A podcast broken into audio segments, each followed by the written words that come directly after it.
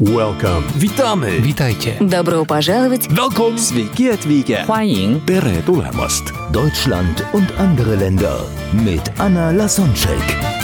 Der erste und einzige Podcast in Deutschland, Österreich und der Schweiz, der sich mit interkultureller Kommunikation beschäftigt, spannende Impulse über fremde Länder liefert, entfernte Kulturen näher bringt und erfolgreiche Menschen mit internationaler Erfahrung interviewt.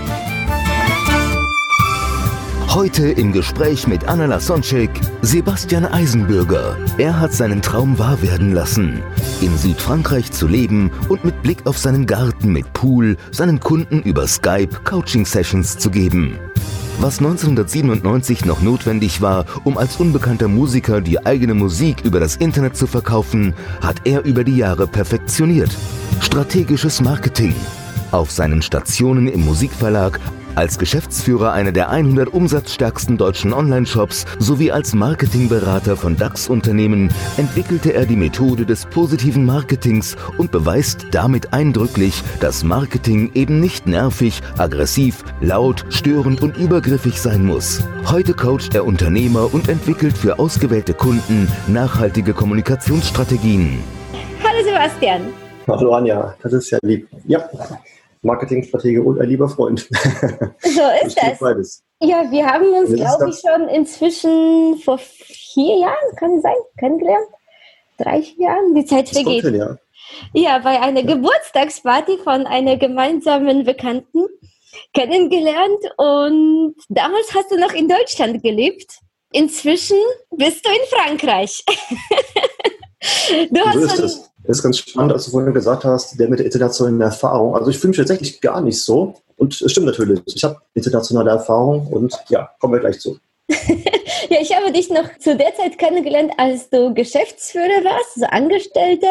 Nebenbei hast du dein Online-Business aufgebaut und schon deine Kunden über Online-Marketing beraten, Blog geschrieben, sehr erfolgreich gewesen.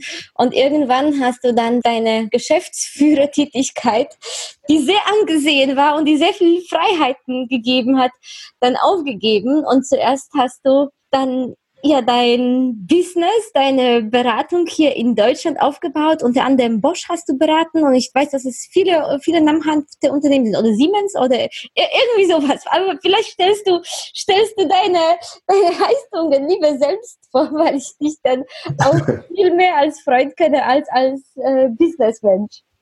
Ja, also das stimmt alles, was du gesagt hast, bis auf die Bosch und Siemens. So viel waren es nicht und ich darf es auch gar nicht nennen. Von daher lassen wir es einfach mal so stehen.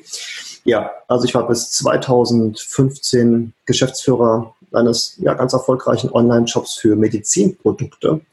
Also sehr, sehr nischig und in der Nische sehr, sehr erfolgreich. Hatte das vor zehn Jahre vorher ungefähr angefangen aufzubauen.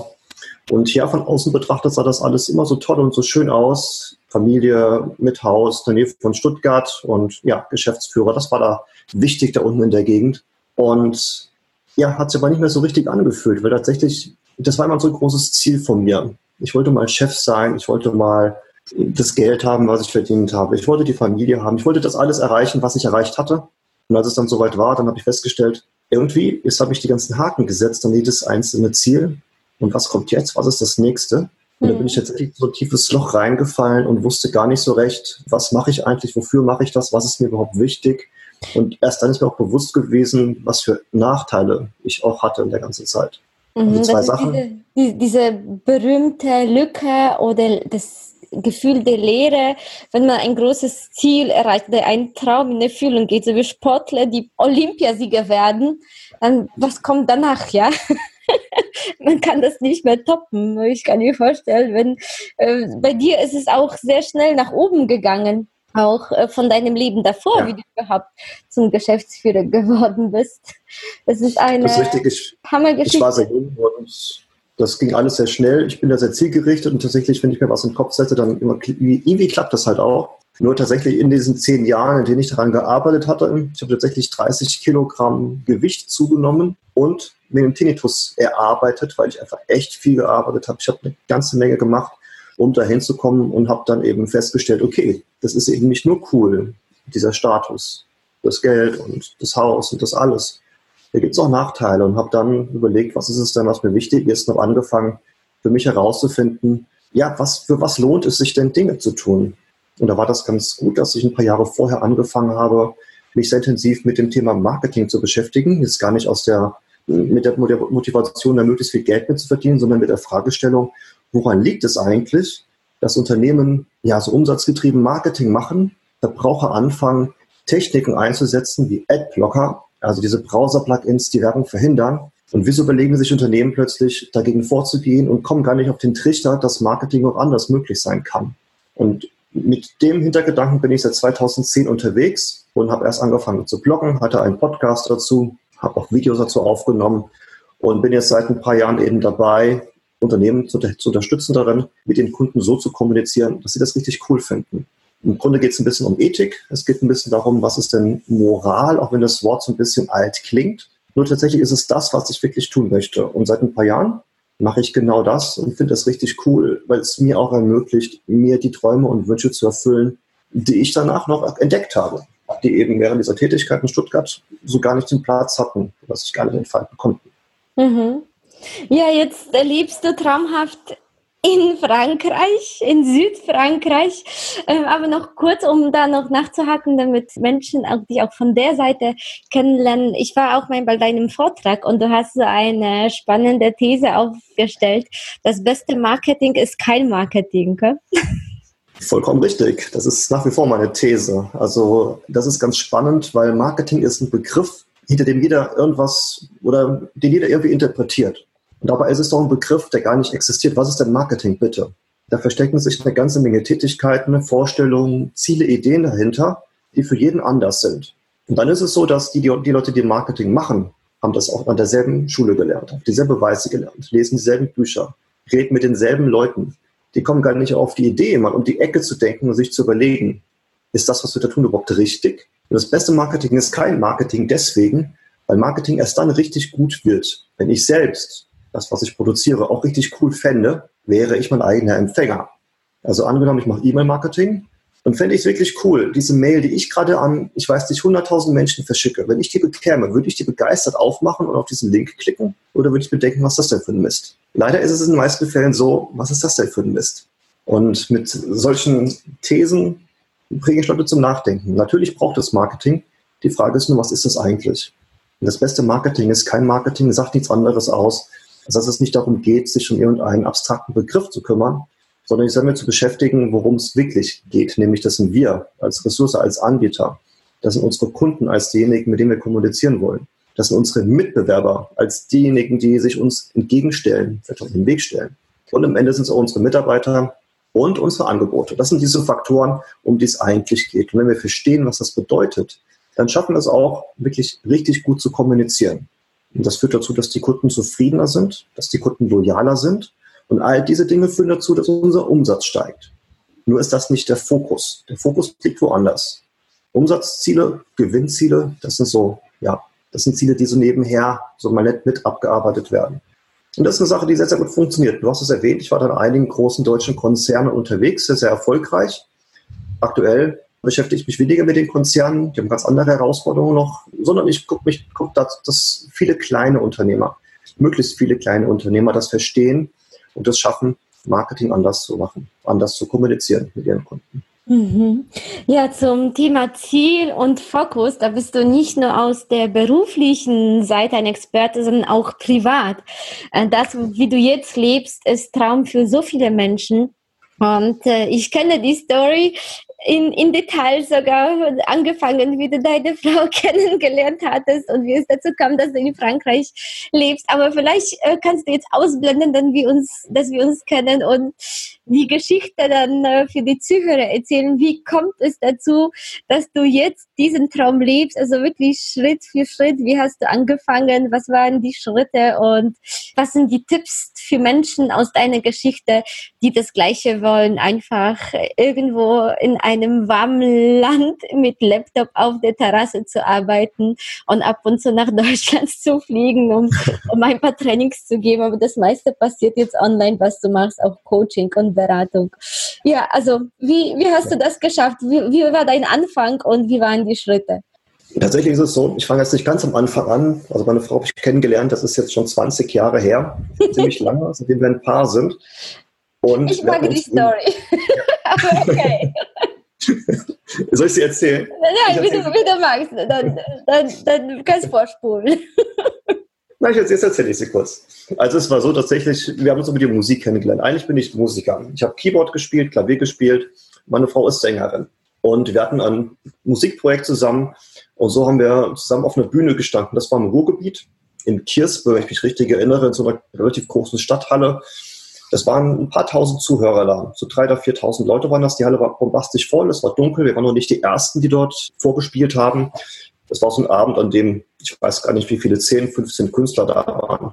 Und es war wirklich während dieses Lieds, wir haben geprobt, wir haben uns gut verstanden, waren aber jetzt nie in so einer Beziehung, dass wir hätte von außen denken können oder auch wir selbst hätten denken können, hm, da könnte jetzt mehr draus werden. Es war einfach ein nettes Hobby, das uns beide verbunden hat. Und da sind wir auf dieser Bühne wir fangen, ich fange so an zu spielen. Das war total schön. Also die Zuhörer haben sind so mitgegangen. Das war You've Got a Friend von Carol King. Das war das Lied. Also ein Cover haben wir gemacht. Und dann wurden die Feuerzeuge damals noch ausgepackt. Also Handys gab es noch keine. 1998 war das. Feuerzeuge wurden ausgepackt. Das wurde Takt, wurde hin und her mitgetanzt. Die Lichter, die Beleuchtung der Bühne, dieser Nebel, der so um die Knie gewabert. Das war einfach ein unfassbar richtig tolles Hochgefühl. Und ich weiß es wirklich wie wir heute. Dann drehe ich mich um und drei Meter entfernt ungefähr, dann, dann stand sie, also diese ersten Silben gesungen hatte von diesem Lied, das sehr, sehr langsam losgeht. Da war ich tatsächlich gebannt von dieser Frau. Also Frau ist, damals waren wir alle, wie, wie alt war ich? Das war ich 17, sie war 18. Also er war noch sehr jung. Und ich war komplett, komplett gefesselt von ihr, von dieser Stimme, von dieser Situation. Das war komplett magisch. Ich weiß auch gar nicht, wie meine Finger dann äh, oder wie meine Finger dann gespielt haben. Ich war komplett eingenommen von ihr, wie sie gesungen hat. Und tatsächlich hatte ich dann nach diesem Lied, das ging so drei, vier Minuten, wir haben uns zusammen vorne an die Bühne gestellt, uns verbeugt und sind dann gegangen, waren total beflügelt beide. Ich hatte tatsächlich kein anderes Ziel als, ich will diese Frau haben. Das muss so werden. Das muss einfach so werden. Und tatsächlich, es hat ein paar Monate gedauert drei genau zu sein, bis wir dann am 4.7.1998 uns in die Augen geschaut haben und gesagt haben, okay, wir versuchen das. Wir haben zwar ein bisschen merkwürdig zusammengefunden, weil wir uns schon ein bisschen länger kennen und da eigentlich nie was war, doch ja, irgendwie hat uns dieses Erlebnis zusammengeschweißt. Und dann haben wir da recht viele Jahre, ich sag mal, ganz normal zusammengelebt, wie viele andere auch. Das war auch damals gar nicht so besonders. Wir haben einfach ja, unsere Familie gegründet, hatten beide noch gearbeitet, angestellt haben noch in Mainz gelebt und sind dann 2008 nach Stuttgart gekommen, um dort eben, ähm, da hatte ich diese, diese Möglichkeit, diesen Online-Shop aufzubauen. Und tatsächlich haben wir uns immer Ziele gesetzt. Wir wollten Dinge erreichen und haben das auch getan. Zum Beispiel wollten wir auch frei Urlaub machen. Ich konnte das auch nicht leiden, in Hotels zu sein, vor allem nicht im Urlaub. Also haben wir uns sehr, sehr früh ein Wohnmobil gekauft. So gegen jeden Ratschlag von außen. Also meine Eltern haben die Hände beim Kopf zusammengeschlagen, als wir 23 ohne Ausbildung, ohne Studium, als erfolgloser Musiker mir ein Wohnmobil kaufen wollte von allem Geld, das ich hatte. Ja, und so ticken wir. So haben wir, so tickt auch unsere Beziehung. Also wir haben eigentlich viel Urlaub gemacht, wir waren viel unterwegs, haben unsere Zeit wirklich genossen.